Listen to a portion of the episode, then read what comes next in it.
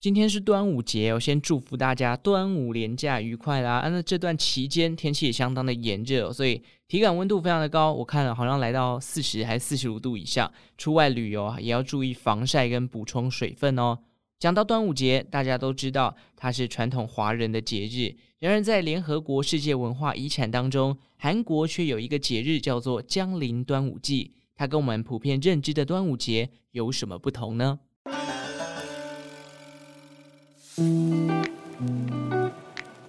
首先介绍一下江陵市这个地方，它是位于南韩江原道的一个城市，地理位置属于南韩的右上方。由于纬度较高啊，全年的这个平均气温大概只有十四度左右，六月份的气温大约就落在十七到二十五度。对比现在三十几度的台湾，又湿又闷又热，真的是很令人羡慕哦。江陵市呢，其实靠近东部的沿海，气温舒适，更坐拥丰富的自然美景。这里啊，还有许多博物馆啊，跟这个韩国的国定古迹，跟一些文化遗产，更是南韩关东八景之一晋普台的所在地。大概每年四月初，江陵市这个地方的樱花就会绽放，那当地呢也会举办像是樱花庆典的活动，来吸引观光客到此一游。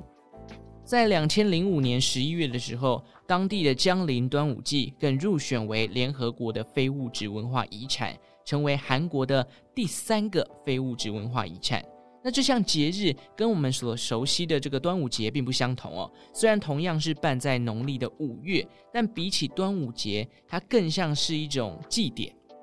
根据一位朝鲜王朝的文官叫做南孝温，他的书籍里面有记录，大约十五世纪左右，在现在岭东地区江原道长白山脉的东侧一带，每年三四五月这个时候会有祭祀大关岭山神的习俗。而在另外一个南韩诗人许云的书籍里面，更有一段记录了自己在西元一六零三年到访江陵端午祭现场的记录。那参与的过程当中呢，当地人就跟这个许云啊，他讲到说，诶，我们在祭拜的这个是大关岭山神。那大关岭山神到底是谁？据说是这个韩国新罗时代统一朝鲜半岛的一个大将军，叫做金宇信，他的一个化身。当地人就跟许云分享，如果我们没有好好的拜好这个大关岭山神，那当年呢，可能就会降下灾祸，譬如说洪水啊、干旱等等。那如果我们今年这个庆典办得够盛大，办得够成功，有真的祭祀到了这个山神的话，那那一年就会丰衣足食，是一个风调雨顺的一年。事实上，传统的端午哦，都是着重于驱除瘟神的部分，而其他像是什么立蛋呐、纪念屈原啊、吃粽子等等，更像是后续延伸出来的习俗。只是经过一大段距离的文化传播，到了南韩朝鲜半岛这一个地方。在江陵地区，反而就演变出了自己当地的祭祀方式，但依旧围绕在除灾、呃祈求平安、祈求风调雨顺的这个民俗信仰当中。之所以江陵端午祭会被列为这个非物质文化遗产，很重要很重要的一个原因，就是因为它真的很认真的保留了他们当地的一个传统文化。传统祭典通常会维持大概一个月左右。从最一开始的酿神酒、祭拜山神，再到迎接山神、送神，最后这一整套的习俗会搭配各式各样不同的传统活动。例如说，他们会用菖蒲水去洗头，然后举办摔跤比赛、荡秋千等等。还有他们会戴上一个面具来跳所谓的假面舞，甚至是在送神的过程当中会焚烧他们砍下来象征神木的这个树木。也由于这些传统特殊的庆典仪式，让江陵端午祭最终获选为南韩的非物质文化遗产。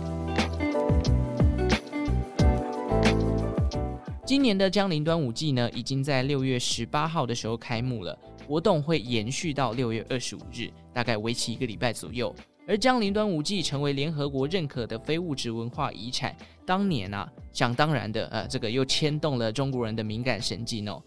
入选的那一年，中国人就开始质疑了：诶，为什么端午节会变成韩国节日？但其实，如果认真去探究，这两者的关系比较接近的就是名字很像。其实真正的关联已经微乎其微了啦。毕竟江陵端午祭也不拜屈原，也不吃粽子，反而会有一些酿酒啊、举办摔跤啊、荡秋千的活动。所以说，两个只有名字比较相像，但在实质方面是完完全全不同的民俗活动哦。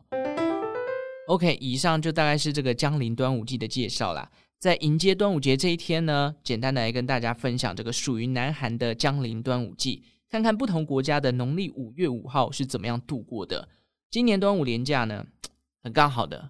跟我的生日重叠了。端午节每次都很容易会重叠到我的生日啊。小弟是六月二十四号生，跟这个阿根廷球王梅西是同一天，蹭一下梅西哦。那梅西最近在中国被人家熊抱。我觉得那个从三米看台上跳下来那个中国球迷真的是很疯狂，而且我觉得他很会跑，就是很多人要抓他，第一时间还抓不到。